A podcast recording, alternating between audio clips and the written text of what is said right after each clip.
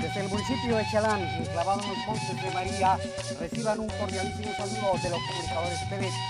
Hoy les contaremos parte de la triste historia que le tocó vivir a las familias chalaneras a causa del terror y la violencia en los años 90-2003, donde las que más sufrieron fueron las mujeres y niñas a causa del terror y las balas en esa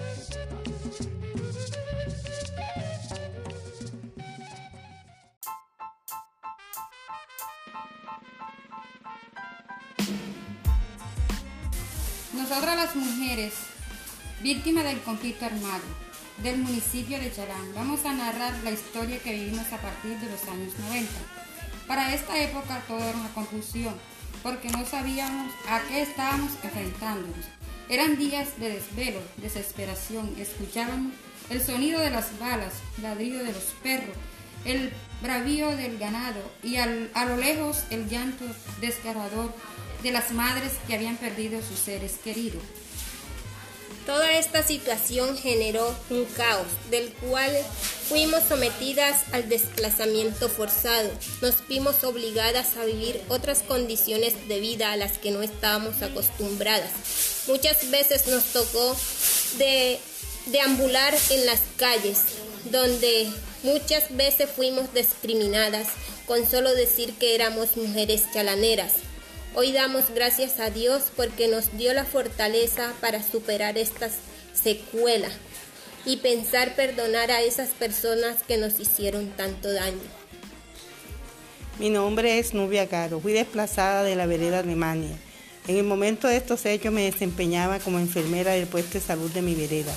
Lo tuve que hacer ya que el 10 de octubre del 2000 un grupo armado al margen de la ley asesinó a mis dos cuñados.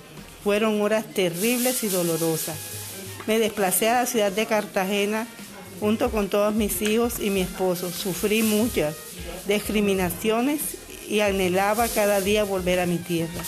En el año 2007, un 13 de, de marzo, retorno a mi vereda, donde actualmente y después de perdonar a los que ocasionaron tanto dolor, comencé a trabajar por las mujeres de mi vereda, pa- para, para que con ellas pasar estas dificultades que nos ocasionó el desplazamiento y que nos hizo sufrir tanto durante esta guerra. Actualmente lidero una asociación de mujeres víctimas del conflicto armado.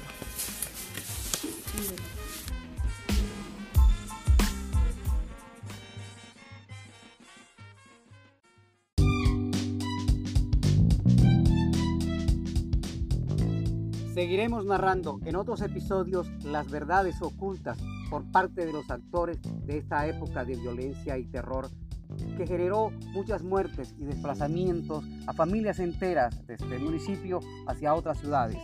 Estaremos atentos a más información. Gracias.